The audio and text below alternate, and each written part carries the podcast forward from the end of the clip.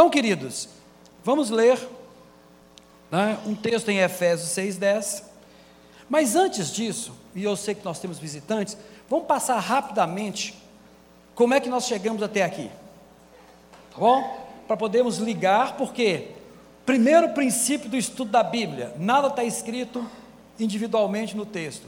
Não adianta ler do capítulo 6, verso 10 para frente, imaginando que Paulo colocou aquilo ali por colocar.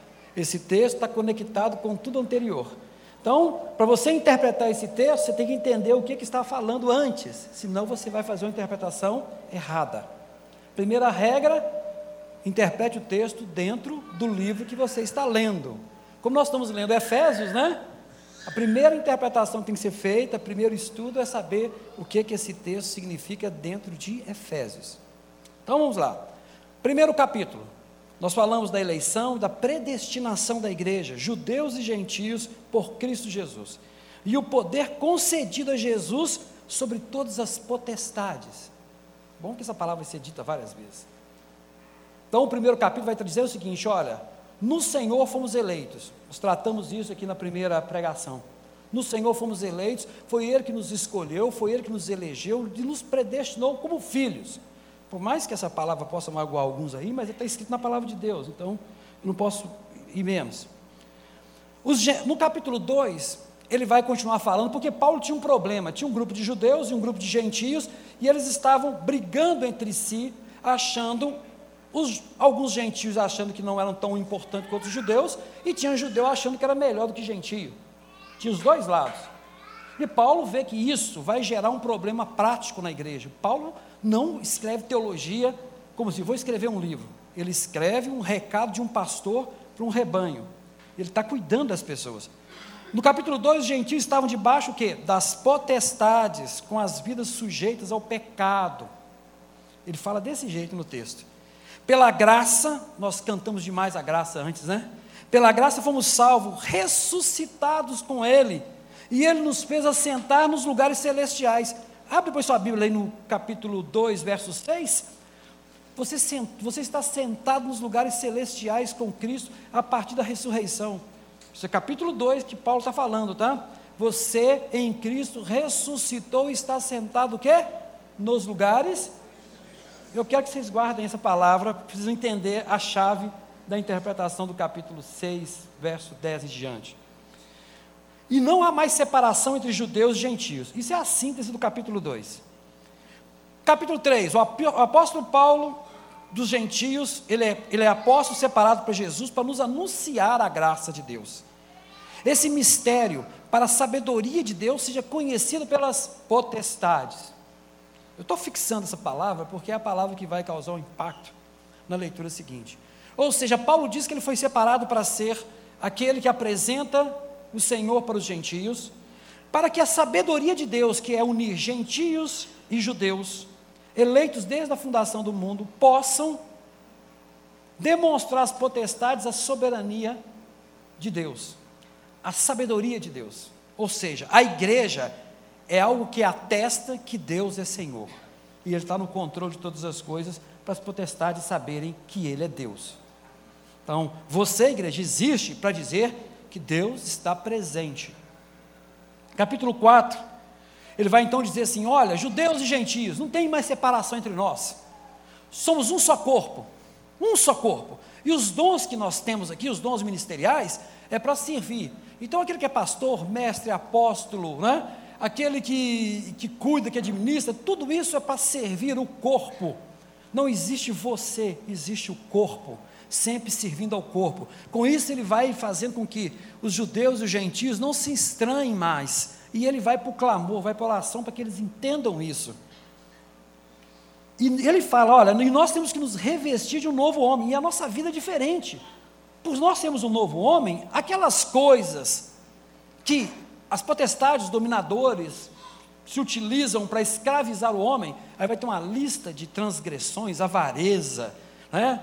Um comportamento inadequado, de todas as formas que os irmãos aqui que antecederam falaram, tudo isso são domínios que agora não estão sobre você mais, porque você está onde? Nos lugares celestiais, não é assim? Através da ressurreição de Cristo. Aí você pergunta: que lugar celestial? Estou aqui na terra. Você acha mesmo que você está na terra? Senhor, eu não peço que tires do mundo, mas que os guarde. Toda vez que nós nos reunimos, em nome de Jesus, não é assim? Para louvá-lo, isso aqui é embaixada de Jesus. Isso aqui é um lugar celestial, querido.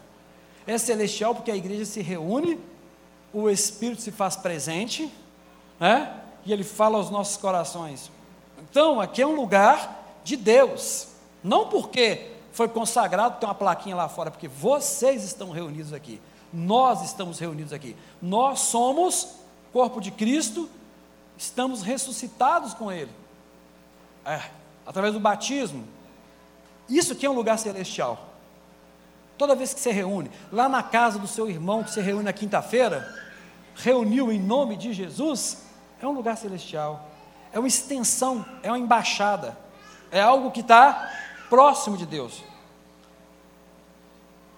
O cristão se af... no capítulo 5 ele vai mandar o cristão se afastar do mal, porque se você não é desse mundo, não justifica que você pratique as coisas do mundo sendo de uma embaixada. Uma embaixada funciona como? E Paulo vai se apresentar como embaixador em cadeias. O embaixado é um território dentro de um território. As leis que valem no embaixada são as leis do país de origem. As leis que valem para nós são as leis do céu, não são as leis da terra. O pastor Douglas falou, né, sobre a cosmovisão. A cosmovisão do mundo não é a cosmovisão da igreja. Mesmo estando nós no mundo, mas quando nos reunimos, a nossa forma de pensar e os nossos valores são diferentes. A cosmovisão nossa é diferente porque nós estamos em território de Deus. O território de Deus é estabelecido quando tem dois, três reunidos em seu nome. Então ali o valor é diferente. Você está em território sagrado. Tira a sandália dos teus pés. Não é assim? Ou seja, aquilo que está sobrando na sua vida, aquilo que eu não fiz. Sandália é uma coisa que você faz, não é assim? Então, quando eu tiro a sandália dos pés ali, eu estou tirando alguma coisa, tira aquilo que eu não fiz, aquilo que não vem de mim. Eu quero você como você é. Aqui, foi assim que eu te, que eu te fiz. Porque o lugar é santo, e aqui é santo. É santo porque estamos reunidos e santificamos. E ele fala que uma vida de Deus é uma vida de relações, relações. Não existe relação com Deus sem relação com o próximo. E seu próximo, o primeiro próximo que você tem é a relação homem e mulher. Então as mulheres se submetem a seus maridos, para elas eram fáceis, elas não tinham outra opção, mas em contrapartida os homens deem a sua vida. Ele não manda só amar, ele manda é dar a vida. E tem muito homem precisando dar a vida pela mulher, para que ela se submeta a ele, pelo Senhor. Né? Eu sou o cabeça, então sirva ela primeiro, que aí você vai ser o cabeça. O Pipo falou uma coisa maravilhosa: a autoridade não se impõe, a autoridade é dada por Deus.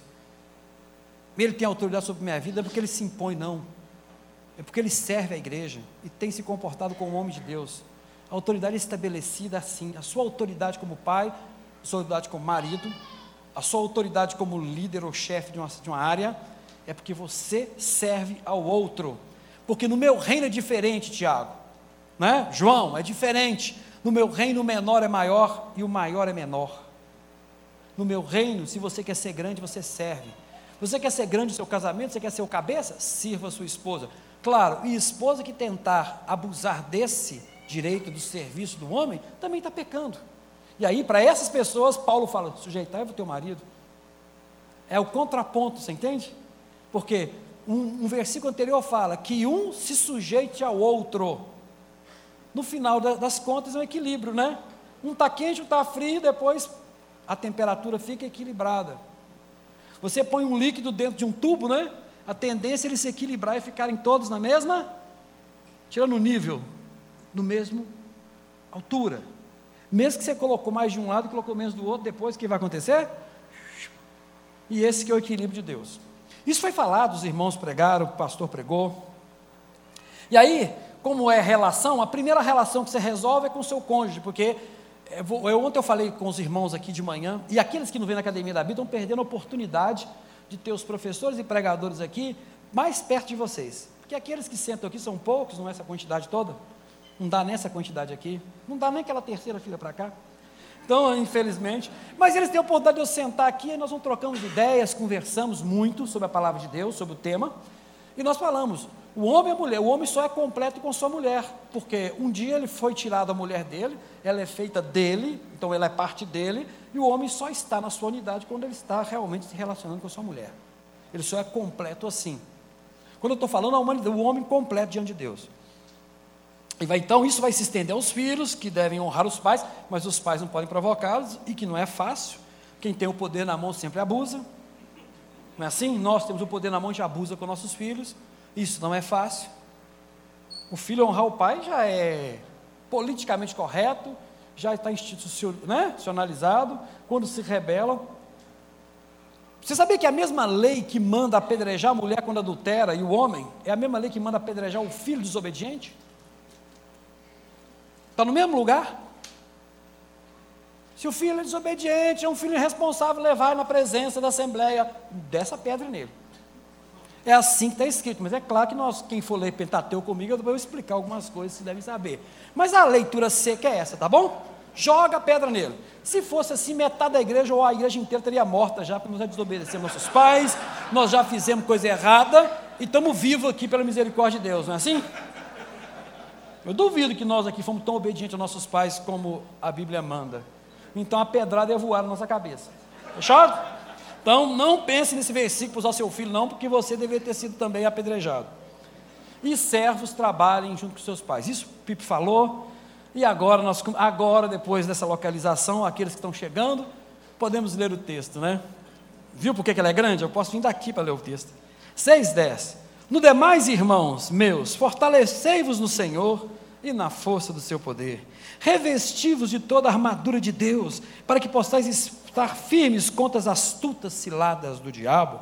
Porque não temos que lutar contra a carne e o sangue, mas, sim, contra os principados, contra as potestades, contra os príncipes das trevas desse século, contra as hostes espirituais da maldade nos lugares celestiais. Portanto, tomai a armadura de Deus, para que possais resistir no dia mal, e havendo feito tudo, ficar firme. Estais, pois, firmes, tendo cingido os vossos lombos com a verdade, e vestindo a couraça da justiça, e calçados os pés na preparação do evangelho da paz. Tornando sobretudo escudo da, tomando sobretudo o escudo da fé, com o qual podereis apagar os, todos os dardos inflamados do maligno. Tomai também o capacete da salvação e a espada do Espírito, que é a palavra de Deus. Orando em todo tempo, com toda oração de súplicas no Espírito, e vigiando nisto com toda perseverança e súplica por todos os santos. E por mim, para que me seja dada, no abrir da minha boca, a palavra com confiança, para fazer notório o mistério do Evangelho, pelo qual sou embaixador em cadeias, para que possa falar dele livremente como se convém.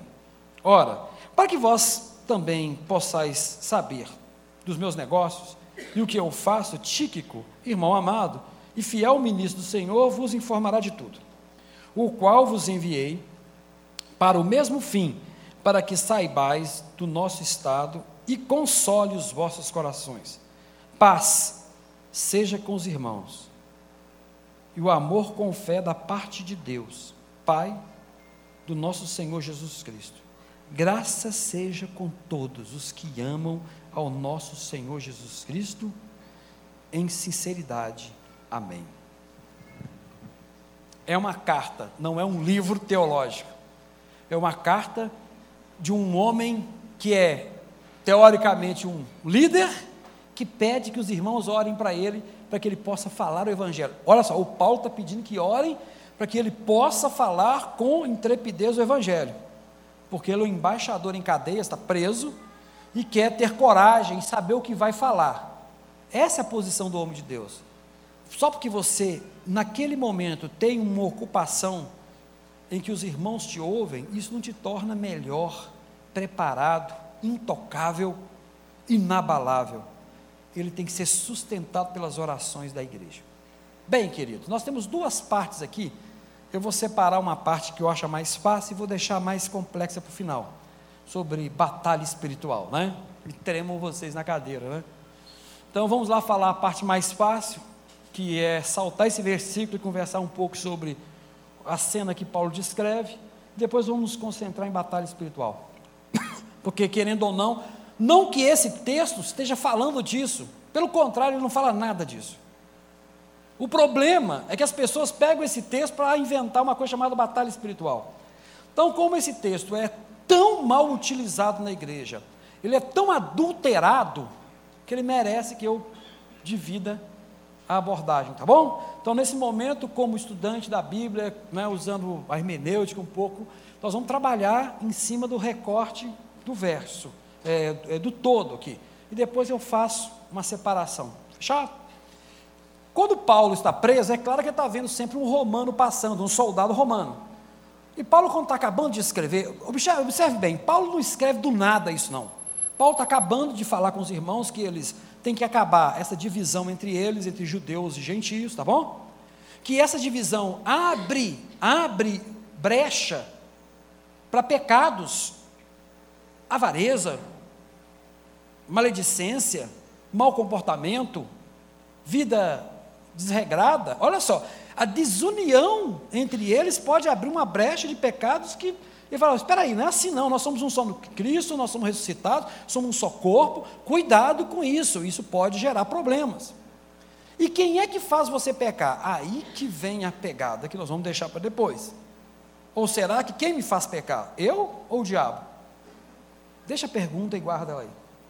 Mas Paulo, então, fortalecendo os irmãos, você vê que Paulo vai dando, é, se afasta desses hábitos, deixe de fazer isso. Ó, oh, e tem uma coisa mais importante: tenha um relacionamento sincero com as pessoas mais próximas, com sua mulher, com seu filho, com seu escravo. Além de ter uma vida reta, tenha relacionamento verdadeiro, assim como Cristo tem conosco. Né? Sigam os ensinamentos de Jesus, os ensinamentos do Evangelho, onde o maior é menor. Tá bom, gente? E ele está contando essa história, o tempo todo que você está lendo a carta, eu li ela novamente, mais duas, três vezes para poder ter certeza de fechar esse raciocínio. E depois que você faz a leitura, ele simplesmente, parece que fica assim, ah, eu acho que estou sendo muito teórico, né? Deixa eu dar um exemplo. Sabe quando você fala muito, mas você quer dar no finalzinho uma historinha para a pessoa guardar? Porque tudo que ele fala do capítulo 6, 10 para frente, ele já falou, gente. Tudo já está pronto, ele não está inventando nada, ele está simplesmente te dando um exemplo. Então ele deve ter olhado para o soldado que estava do lado dele o tempo todo ali e falou assim: Puxa vida, esse cara é bem preparado, e olha que não tem nem batalha, eu estou aqui preso, ele está do meu lado, e eles estão sempre bem armados. E aí ele faz então uma analogia. Ele olha para o cara, vê que o cara está cingido, né? Que eles punham aquela, aquela toga deles lá e passavam um cinto, está preparado sempre ia ter uma armadura por cima, porque armadura, né? Esse cara estava sempre com um capacete, principalmente quando, não quando ele caminhava, mas quando ele ia para uma batalha, ele usava o capacete, o capacete era pesado. Ele sabia que os caras usavam aqueles escudão grande, quadradão, aqui o escudo é grande, tá? Que se alguém jogasse uma flecha, ia bater nos escudos, não ia pegar na perna dele, não ia pegar em cima. Ele tinha uma espada. Então ele começa a usar essa cena do soldado romano, para ver se o pessoal consegue guardar tudo que ele falou. Vamos ser igual um soldado? Vamos ser igual um soldado. Vamos estar pronto. Vamos ter uma armadura. Aqui. Vamos ter uma armadura. E a armadura que nós temos que ter, né? É uma armadura que vai te. que é uma vida piedosa.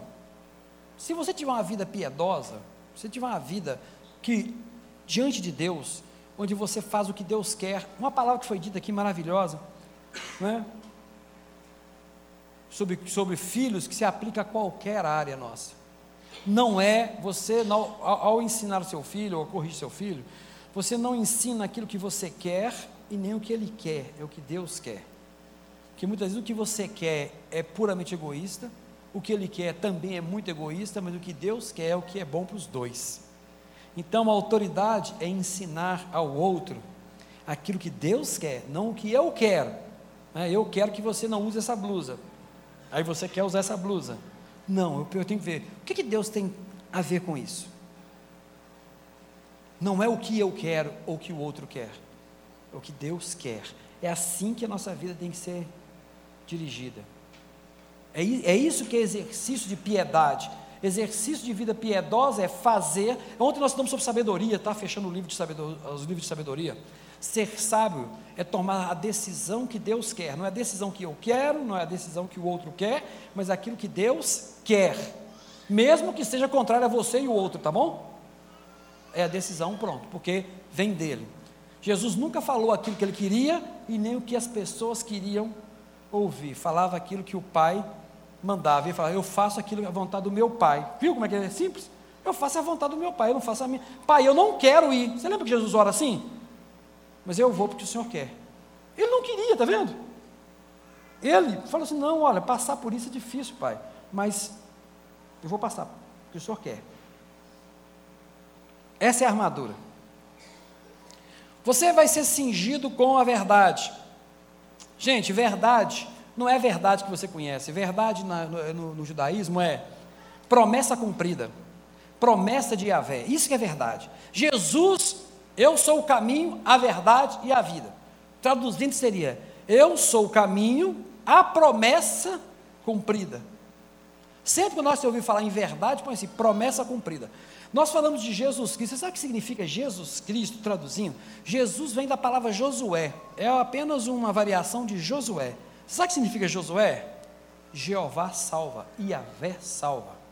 E Cristo é ungido ou prometido Traduzindo, o prometido de Deus salva. Quando você fala Jesus Cristo, isso significa, tá? O prometido, ou né, aquilo que foi prometido, o ungido separado de Yahvé salva. Nós falamos, nós cantamos muito salvação no início. Quem preparou o repertório pensou na palavra. Não é? A promessa de Deus te salva. Se você tivesse prestado atenção em todas as palavras que foram cantadas aqui antes, vocês saberiam e entenderiam muito bem Romanos 6,10. Porque não tem nada além daquilo. Nós falamos que Jesus é poderoso, Jesus é poderoso, Jesus é poderoso, mas inventamos um negócio aí onde Jesus fica em segundo plano. Então, quando nós falamos de cingir a verdade, é isso. As, qual que é a sua verdade? A minha verdade é que Deus cumpriu a sua promessa e me deu Jesus. Essa que é a verdade. É essa, isso que te sustenta. É isso que faz você ficar de pé. Couraça da justiça. Apenas o revestimento justiça é característica de Yahvé. Eu sou justiça. Tem uma cena no, tem um filme antigo é, do Conde Monte Cristo, minha esposa adora. E a última frase do filme, porque ele passa muitos anos na cadeia, todo, todo, ele, ele era punido em todo aniversário dele. Aí tinha uma inscrição que alguém tinha feito assim: Deus é, fará justiça. Aí chega uma hora que ele para de escrever, ele para de manter a inscrição lá viva. Mas no final do transcorrer da história, quem conhece sabe que termina favorável a ele. E a última cena do filme é essa imagem: Deus fará justiça. É uma cena de um filme. Ontem, uma coisa linda que eu vi semana passada, né? Eu nunca imaginei que Galvão Bueno seria, seria boca de Deus para a vida do meu pastor. E aí eu peguei isso que ele falou, e ontem eu conversando com os irmãos, falei, gente, a gente ora, não ora? E a gente precisa ouvir. Só que a gente tem a mania de achar que Deus vai mandar um anjo falando com a gente. Deus usa qualquer um, cara. Você pode estar ouvindo a palavra de qualquer pessoa, de qualquer estranho, Deus entra na boca dele e fala e aquilo toca, porque você quer ouvir Deus. E quando você quer ouvir Deus, você ouve Deus. Não ouve do jeito que você está esperando, do anjo descer e falar com você. Mas até numa entrevista de um homem que tem nada a ver, aquela palavra foi para o coração dele, porque ele conversou com Deus. Porque Deus te responde, ele não responde do jeito que você quer. Só que você monta um monte de coisa, e Deus vai me responder assim, vai aparecer assim, falar, vai mandar uma irmã, vai levantar uma profecia, eu vou abrir a Bíblia. Quem te falou que é assim que Deus fala? Ele fala de todo jeito, ele não está na caixinha, não é você que controla como é que Deus fala. E o fato de alguém falar por Deus não quer dizer que ele é de Deus, ele apenas foi usado. Eu já falei, não queira ser usado por Deus, queira ser filho. Usado, até quem não é de Deus é para te falar. Porque Deus não vai deixar de falar com você, porque não tem um pastor perto, mano. Ele vai usar com você, entende? Deus fala, é você que não quer ouvir ou acha que ele só fala de um jeito.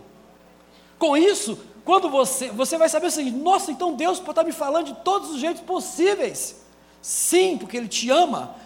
E nós imaginamos que Ele vai ter que falar do mesmo jeito que eu orei. Por acaso Jó ouviu de Deus o que ele queria? Quem lê Jó sabe que não. E nós falando sobre isso também. Aí vamos passar. Calçai os pés do Evangelho. Uma das coisas que fez o Império Romano e o Império Assírio serem poderosos é a botina. Né? Calígula é um nome assim, botina pequena, né? A botina, porque a botina, você vai, ah, é, quem assiste esses, eu não assisto não, tá? Mas quem assiste Game of Thrones, vê né, como é que as batalhas assim, que o pau quebra, que a espada corta, né? Se o cara não está bem calçado, corta o pé. Se você cortou o pé, você cai. Se cortou o pé, você cai, você machuca, acabou. Você pode ser o grandalhão, fortão que for. Cara, se machucou o pé, você. Acabou. Então você punha uma bota. Quem criou foi os assírios e os romanos usaram. Quando você põe uma bota, você, põe, você, você entra em superioridade com o seu oponente, que está só de sandália, que pode machucar o pé ou está descalço. Então todo romano usava uma sandália e Paulo falou: esses caras estão, eles protegem a base. A base são os pés, não são? Então ele fala assim: olha, calçai os pés com o Evangelho. A sua base cristã é a graça de Deus proclamada no Evangelho. Se você não entender que você é salvo pela graça, a sua vida é uma bagunça, você cai toda hora, porque você acha que você é salvo por você mesmo, pelo seu esforço, e nós sempre falhamos. Por isso que você é calçado, tem que ser calçado pelo Evangelho. Calçado, qual Evangelho? É calçado pela mensagem, Evangelho é a boa nova, não é? Ou a nova de um rei que nasceu, ou a nova de um rei que chegou de combate, essa é a tradução, vitorioso. A boa nova é que você é salvo. Então, Paulo vem falando isso desde o início. O que sustenta a igreja é a salvação pela graça é entender que você que é imerecida, imerecida graça, né? Cantamos forte. É isso que te sustenta, a sua base, o seu pilar. Sou salvo pela graça.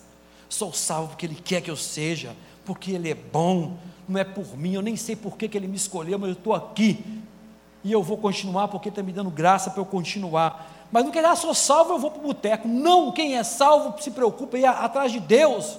Quem diz que é salvo vai para o boteco é porque nunca foi. Então esse papo diz assim: ah, não, se eu souber que eu sou salvo, eu vou fazer qualquer coisa. Cara, você é bobo assim mesmo? Você não lê a Escritura, não? Sendo que a, Paulo vai dizer bem claro que a vida de quem é de Deus, e Tiago fala, tem transformação. Os, isso aqui não é embaixada? É uma embaixada, não é? Aqui o valor é outro. Aqui é outra coisa, aqui os valores são outros. Não tem como você ter uma vida igual ao outro. Você pode ter, porque a gente é pecador, só que se incomoda a gente pra caramba. De gente triste, abatido, deprimido, sem rumo, porque você não está fazendo aquilo que é a sua característica. E você, e Deus vai assim, cara, você vai continuar sendo assim? E você fala, não, Deus, tá bom, eu entrego os pontos, eu vou para o seu lado. É assim porque a gente é teimoso e a gente nem sabe por que Deus gosta tanto da gente, se não é o amor dele. O bicho teimoso é crente. E o escudo da fé não é a fé do cartão de crédito, não é a fé do do do, do né, dos negócios, não é isso não. A fé aqui e não é a fé em qualquer coisa, não. Eu tenho fé que eu vou conseguir chegar em tal lugar. Não. Você sabe qual que é a fé? É na ressurreição.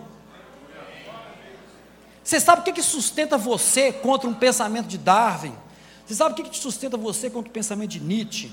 Você sabe o que, que te sustenta você contra qualquer qualquer coisa filosófica que possa ter lógica e razão, que eles são inteligentes e deve, você deve aprender muito com eles para saber como é que pensa o ser humano. O que te sustenta de verdade é a ressurreição, porque o único povo que acredita na ressurreição somos nós.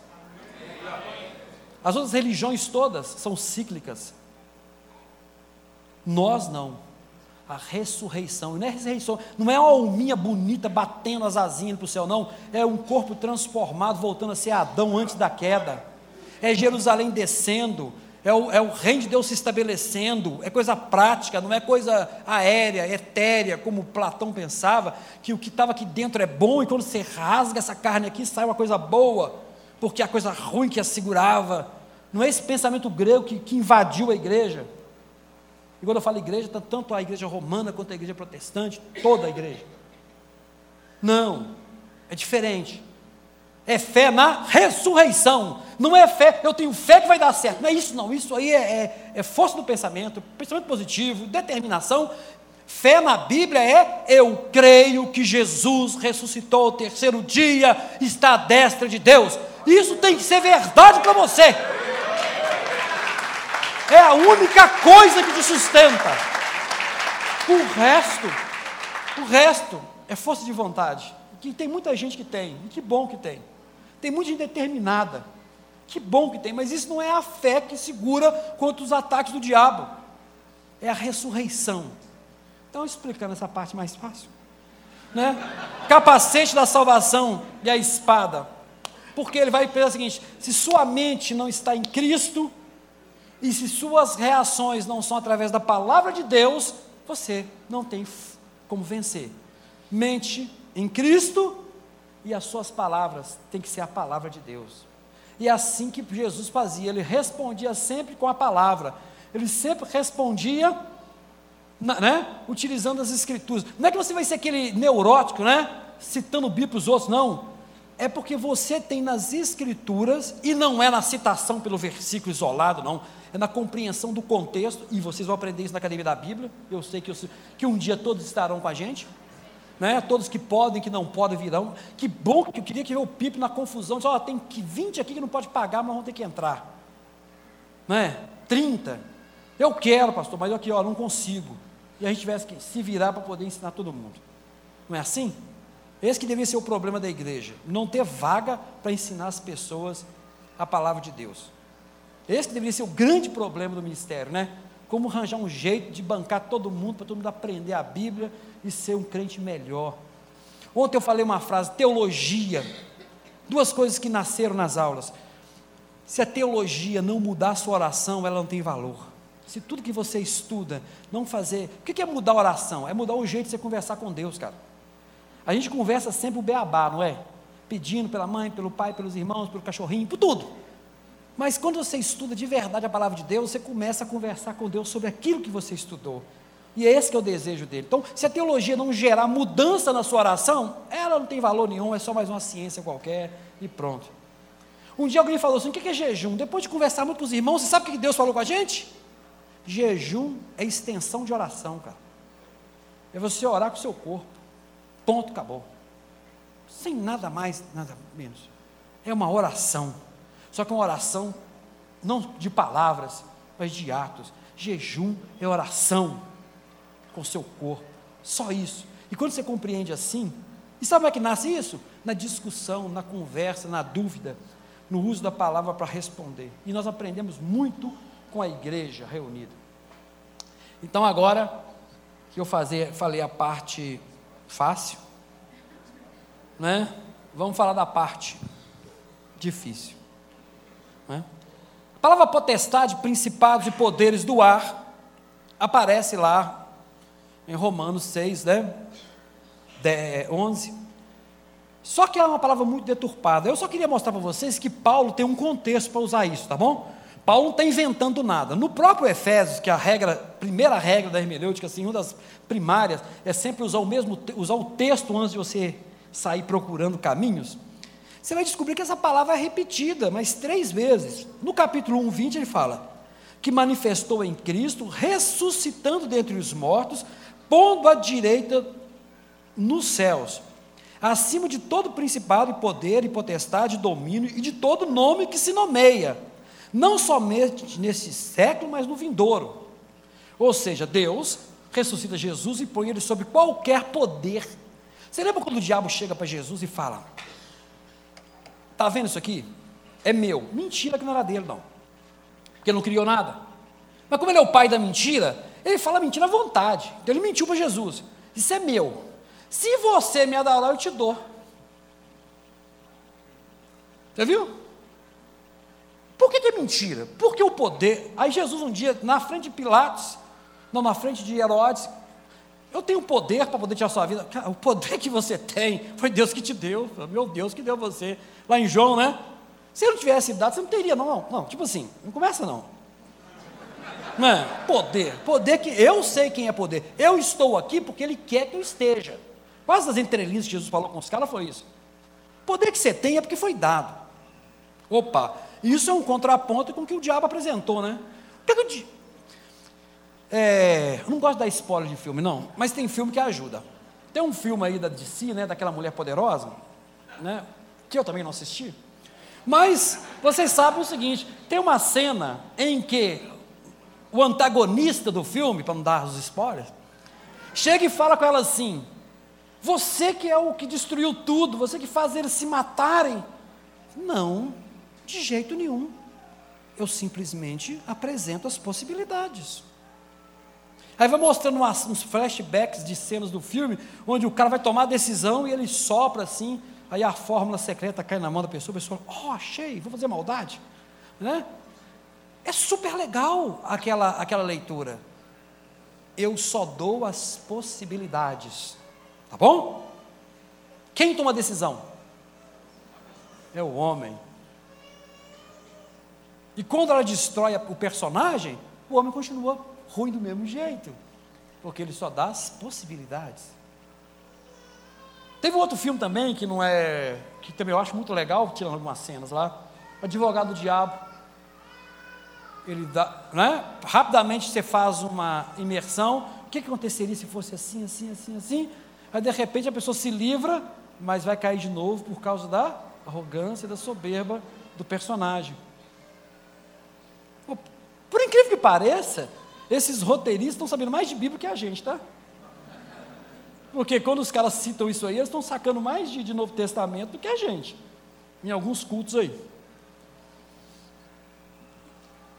3.10 Para que agora pela igreja a multiforme sabedoria de Deus seja conhecida dos principados e potestades. Opa, peraí. Se você então, Jesus, é, nós, nós cantamos que Jesus é poderoso, não é? Jesus é poderoso, Jesus é poderoso, Jesus é poderoso. Aí me aparece uma turma, nasceu aquela ideia de que existe um mundo espiritual, e que existe mesmo. Mas eles fizeram uma leitura do mundo espiritual pior que os gregos faziam. Tá? Pior que Platão faz, fazia, não está vivo, fazia. Mundo das ideias, né? Mimes e catarse que você faz no mundo das ideias acontece no mundo material. Mas isso é espiritual, Cléber? Não, filho, isso é platônico. Você se deu mal, isso não tem nada de Bíblia. A Bíblia não ensina isso, não, tá? O que é feito no mundo espiritual vai conseguir material. Não está escrito na Bíblia. Eu te desafio a me mostrar com contexto isso. E não é arrogância minha, não. É porque não tem mesmo. Não tem. Você vai ter um versículo ali, você tem que dar uma apertada no versículo, uma apertada boa, ele suar o que está falando. Essas pessoas admitem que o conhecimento sobre os espíritos territoriais se baseia principalmente na sabedoria popular. Cara, eles ficam contando que cada país tem um demônio responsável por aquele país. E para você vencer e pregar o evangelho, você tem que derrotar aquele demônio, tem que até saber o nome dele, tem que fazer uma macumba gospel para ele, porque é isso que, que fazem, fazer um monte de coisa para derrotar aquele demônio, para você aí poder pregar o evangelho, o evangelho fluir. Eu falei, onde é que está escrito na Bíblia? Não tem. Tem um negócio tudo picadinho, tudo fora de contexto. Aí o cara vem e me responde, e eles responderam isso para muitas pessoas em livros, que isso aí são experiências na hora que eles estão fazendo exorcismo, na verdade, né? Estão expulsando o demônio e perguntam, aí vão entrevistando, conversando com os demônios, e eles vão contando. Se o demônio falou mentira para Jesus, os, tudo isso é meu, eu te dou. Você acha que os demônios que seguem ele, se o Satanás falou isso, os demônios abaixo dele não são mentirosos, não? Você já viu exorcismo em algumas igrejas evangélicas? Você gosta da Assembleia de Deus? Gosto. E da Batista? Não. Já viu desses três? Alguém já ouviu isso? Eu já vi em programa de rádio. Você gosta da igreja tal? Gosto. E da outra igreja? Não gosto. Sai. Viu? Então, assim, ou seja, por testemunha de Satanás, a igreja tal é boa e a igreja tal é ruim. Cara, E o cara vai e transforma aquilo como palavra de Deus, porque o demônio disse. Nós falamos que é a tua palavra, é a tua graça que ensina. A gente canta isso, aí chega o sujeito e fala que, que isso foi revelado pelos demônios, a gente aceita. Aí não bastou, não, né? Espírito territorial. Você sabe qual é a passagem que ele usa? Simplesmente a passagem de Daniel, porque o príncipe da Pérsia lutou contra o príncipe. Ô velhinho, ali nós temos uma mensagem apocalíptica. Quando você vai no Apocalipse, que eu vou ler daqui a pouco, e o diabo, o dragão, e Miguel e seus anjos, Deus nem gastou energia com o diabo, mandou Miguel. Você está entendendo que Deus não nem se levantou, porque ele não gasta energia com quem não precisa. Mandou Miguel e Miguel venceu.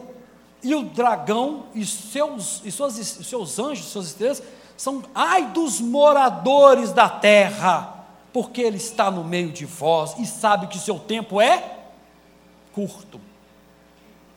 De onde você vem? Ah, de andar em volta da terra. Viste meu servo Jolá? Vi, mas também você dá tudo para ele. É mesmo? Não pode fazer. Só não toca na vida dele. Faz o que você quiser que eu. Acabou. Por que ele não podia descer e rebentar Jó por conta própria? Se ele é o todo-poderoso das trevas. E tem pregador que tem a coragem de tentar descobrir qual é o pecado de Jó que fez ele perder tudo. O cara nunca leu o livro de Jó na vida. Essas pessoas deviam vir para a academia da Bíblia para estudar Jó com a gente. Eu estudei outro com o pessoal, entender a ideia de Jó, né? Que é um livro, não é. Eclesiastes, Jó são livros que exigem um cuidado especial para ler, mas depois que a gente dá as informações, as pessoas se sentem aliviadas, porque entendem como vão ler o livro. Não é? Não é tão difícil, não. Tem, o difícil, gente, não é compreender a Bíblia. O difícil é viver a palavra de Deus. É aquilo se tornar verdade na sua vida. Isso é difícil, porque depende do seu coração duro ser amolecido pelo Espírito Santo. A compreensão das coisas, a gente consegue. Agora, tornar aquilo verdade, absoluta na sua vida, valor, aí é obra do Espírito Santo, cara. Não tem ninguém que te ensine isso, não. Tem não que fala assim: afirma que é possível que os espíritos malignos sejam transferidos para crente, para o corpo de Jesus. Ou seja, o espírito maligno pode entrar no corpo de Jesus, porque nós somos do corpo de Jesus, né? Viver numa como é que é, como que isso acontece? Se você viver numa cidade onde os espíritos dominantes seduzem os crentes, se você viver numa cidade que só tem demônio, se você viver naquela cidade, você pode ficar endemoniado. Cara, qual cidade no mundo que não tem demônio? Você acha que tem algum lugar no planeta, um lugar no planeta que ele não tem poder é dentro da igreja. Opa, quando fala assim, quando eu falo dentro da igreja, não é essa estrutura aqui não. No corpo de Cristo. Mas agora estão dizendo que pode também. Depende do lugar, né? Aí esse cara ainda fala o seguinte: se você viver, se você associar com um descrente, aí tem gente que não contrata pessoas que não são cristãs para trabalhar, porque senão o demônio entra junto com a pessoa. Eu tenho que pôr meus filhos numa escola cristã, porque senão os demônios entram na vida dela. Eu estou falando isso, eu, tenho, eu sei que tem muita gente aqui sendo oprimida com esse tipo de pensamento. Eu não posso. É claro, querido, quando você faz, fala em associação, se você andar no caminho dele, não tem nada a ver nem com o demônio. Você já está saindo da palavra de Deus no sentido de que você que é luz para influenciar, não o contrário. Não ter proximidade. É claro, se você está lá no meio, no meio de uma bagunça toda lá, você vai causar um escândalo. Mas se você está no meio da bagunça toda e se consegue ainda estar com Deus, né? não está não, velhinho. Senão o Pipo estava perdido, porque ele acabou de ir no Mineirão com o filho dele. E você acha que o pessoal lá está todo mundo ligado em Deus. Glória ao Senhor Jesus, porque fez um gol. Não, velho. Aí com isso eu tenho que ter um time gospel, uma TV gospel, tudo gospel. E felizes são aqueles que podem ter dinheiro para bancar isso, que vão ficar milionários, porque vão ter um público cativo. Quando eu invento essa história, no final das contas você vai ser o meu cliente, sempre. Só pode comprar de mim. Há outros interesses por trás disso. Assistir fitas de cinema ou vídeo que expõe pornografia e violência. Isso é ruim para sua vida cristã em qualquer situação mesmo. Mas dizer que o demônio entra por causa disso, velhinho, Isso é ruim porque você está ocupando sua mente com outras coisas, e a própria palavra, o próprio texto de Paulo vai dizer o seguinte: não, você tem que estar com a mente sã. Você lembra? A mente sã em Jesus para você vencer? Ah, transferência de espírito de antepassado. Ah, o meu pai foi um macumbeiro. A minha mãe, mãe de santo. Estou perdido. Por mais que eu aceite Jesus, se eu não lutar contra esses demônios passados, alguém lembra? Quer ver? Eu, eu adoro ver, a pessoa gosta de falar mal da Disney, né? E você não percebe as coisas. Tudo que é apresentado pelo mundo sempre tem coisas boas e coisas ruins. Sabe Mulan, aquele desenho? Sabe os espíritos familiares? O Mulan, quem assistiu, vai saber que tem os espíritos familiares, né? O espírito que vão caminhando de uma geração para outra. O dragãozinho é um, é um espírito familiar e que, se ela casar, os espíritos familiares do, do marido passam a ser os soberanos da vida dela, e não o espírito que ela carrega. Aí o espírito familiar dela fica lutando para ela não ficar com, com, com, com o rapaz lá, para não perder a evidência. Essa história é legal para você ver, porque você vê, opa. Aí o cara diz que a nossa vida é assim. Se você foi filho de alguém que, notoriamente, né, é, é ligado às forças malignas, se você não fizer um trabalho espiritual, falar uma macumba gospel, né? Seja passar sal, andar no meio do sal, levar unção, né? Fazer alguma coisa doida aí. Se você não fizer isso, o sangue de Jesus não tem poder para te abençoar, não, velho. O poder, Jesus é poderoso, mas não dá conta disso. Que Jesus é esse que você acredita? Não, não pode não, ó. Jesus salvou, mas tem um monte de coisa que ele não dá conta que nós temos que resolver para ele. Ah, é outra coisa, se um dia você está lá, foi numa igreja, se Deus usa o Galvão Bueno para falar com o meu pastor, né? E eu acredito nisso, e eu estou falando isso da brincadeira, sabe disso. Aí alguém, você está precisando de uma oração. O que, que eu falei com vocês? Que Deus usa quem Ele quiser. Aí tem um sujeito lá, todo atravessado, que é pastor, mas não é digno nem de ser chamado disso, mas é, está lá. E de repente só tem ele para orar para você. Ele ora. E Deus, pela misericórdia, te abençoa. Isso não está dizendo que o cara é bacana, que o cara é legal, que o cara é 100% aprovado, não tá? Que Deus usou. Ah, não, se aí alguém diz, não, aquele cara ali tinha uma vida indigna. Nosso Deus, ele te abençoou, você pegou o demônio dele. Aí você tem que sair correndo. Nossa, um dia o pastor tal me abençoou, mas eu descobri que ele adulterou e está no pecado. Estou perdido agora. Eu tenho que procurar uma sessão cristã gospel para me livrar desse demônio porque ele era um mentiroso. Os anjos chegaram para o Senhor, é, sabe aquela parábola? Senhor, o inimigo jogou joio, deixa a gente arrancar. Não arranca não, porque vai vir coisa boa junto. No tempo certo, eu separo. Mas a gente agora está separando. Diz que os cristãos não pode ficar, não pode ser puxo pelo demônio, mas pode ser demonizado. É uma opressão, você entende? Eu estou sofrendo uma pressão, é o demônio me atacando porque está né, tá, tá entrando na minha vida, você realmente não está lendo as escrituras, querido. Nós lutamos, nós lutamos, sabe? O diabo sopra, você pode ver, ele sopra, ele joga seta, ele faz de tudo, mas se Deus não permitir, ele não te toca. Ele não te toca. E qual que é a sua firmeza? Você lembra do negócio? Os qual que são os pés? É a ressurreição de Cristo, é a graça de Deus, são esses fundamentos básicos da fé cristã. Se você tem esses fundamentos, não tem demônio capaz de destruir sua vida. Você pode sofrer, tem momentos de opressão, de tristeza, perseguição, eu tenho passado por isso, mas tudo isso vai te levar, sabe para quê? Querer mais Deus. Quando vem a opressão, quando vem a luta, se você é de Deus, sabe o que você faz? Deus, não é que você está procurando pecado, eu preciso do Senhor para me consolar, me guardar, cuidar de mim. As tribulações e as nossas lutas acabam sendo interpretadas por aqueles que são de Deus, né, como oportunidade de se aproximar de Deus. Oh Deus, puxa vida, eu estava tão relapso com o Senhor, né? Espíritos familiares passam de pais para filho pela genética. E aí, gente, isso dói. Sabe o que dói? É dizer que a irmã é cristã, o, pa, o, o, o marido não é, aí tem um filho, e o filho pode ser amaldiçoado porque o pai não é cristão. Essas coisas todas, isso aqui merecia até a gente ter um estudo separado, e até fala com o pastor depois para preparar. Tem o Douglas, que é o coração dourado dele, né? Que ele gosta disso, né? Para dar um estudo para vocês, vocês explicando detalhadamente. Isso é um assunto que merece ser cuidado pela igreja.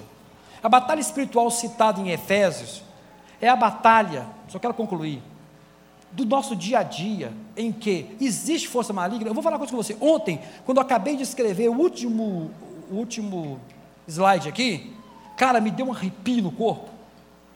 E eu fui impelido a orar. Eu, eu, eu acabei de digitar, eu estava sozinho em casa, eu comecei a orar e aclamar o Senhor e glorificar o nome dEle. E orei, orei, orei. Falei até em língua, coisa né, estranha. Agora tem anos que eu fico sem falar. É, cara, ontem, assim que eu terminei esse texto, você sabe por quê? Porque a última frase que eu escrevi e que eu quero ler para vocês. Esse é meu discípulo, hein? Aqui, a última frase que eu escrevi, quando eu terminei de escrever essa frase, me veio esse arrepio na espinha. E eu vou ler com os irmãos. Os ensinamentos apregoados na batalha espiritual causam os seguintes danos: geram incredulidade, escravizam corações, destroem sonhos, aniquilam famílias, envergonham e escandalizam o Evangelho. Porque faz o nosso Jesus ser um Jesus meia-boca, um Deus que, se você não fizer a sua parte, ele não faz a dele. Um sangue que, é cap, né, que, que não é capaz de te livrar de nada, não. Você tem que fazer um monte de coisas estranhas que não estão na Bíblia e é por experiência. Por isso nós temos que repreender em nome de Jesus. Quando eu senti isso, me deu um arrepio e eu fui para a oração. E depois Deus me tocou, eu fui para o louvor, fui lá, peguei o culelê e fui tocando. As minhas chegadas tocando, para louvar a Deus, porque eu não gosto de cantar muito, eu gosto de tocar a melodia. Fui tocando, tocando. Sabe por quê? Porque o diabo está no meio, em derredor, querendo tragar. Isso é verdade. Mas ele quer o quê? E quando você vem falar a verdade para libertar as pessoas, ele fica furioso, velho. E como o diabo ficou furioso comigo esse mês. Né? Como ficou furioso. Isso acontece sim. Mas não é fazer, fazendo mandiga gospel que você vai se livrar dele, não. É você indo para a palavra de Deus. É você orando. É você querendo amar mais sua esposa. É querendo amar mais seus filhos. É querendo amar. Você sabe como é que você vê o diabo? É no amor ao próximo. A luta está grande, comece a amar mais quem está perto de você. Comece a servir quem mais está perto de você. Comece a ser um crente diferente em amor, porque Deus é amor e ele se manifesta. A luta está grande, Clélio. Tem alguém precisando ser amado. Seja em oração, seja em ação. É assim que se luta a batalha de Deus. É você se aproximando dele, sendo igual a ele. E a única forma de ser igual a ele é amando como ele ama e clamando. E em nome de Jesus, quero abençoá-los nessa manhã.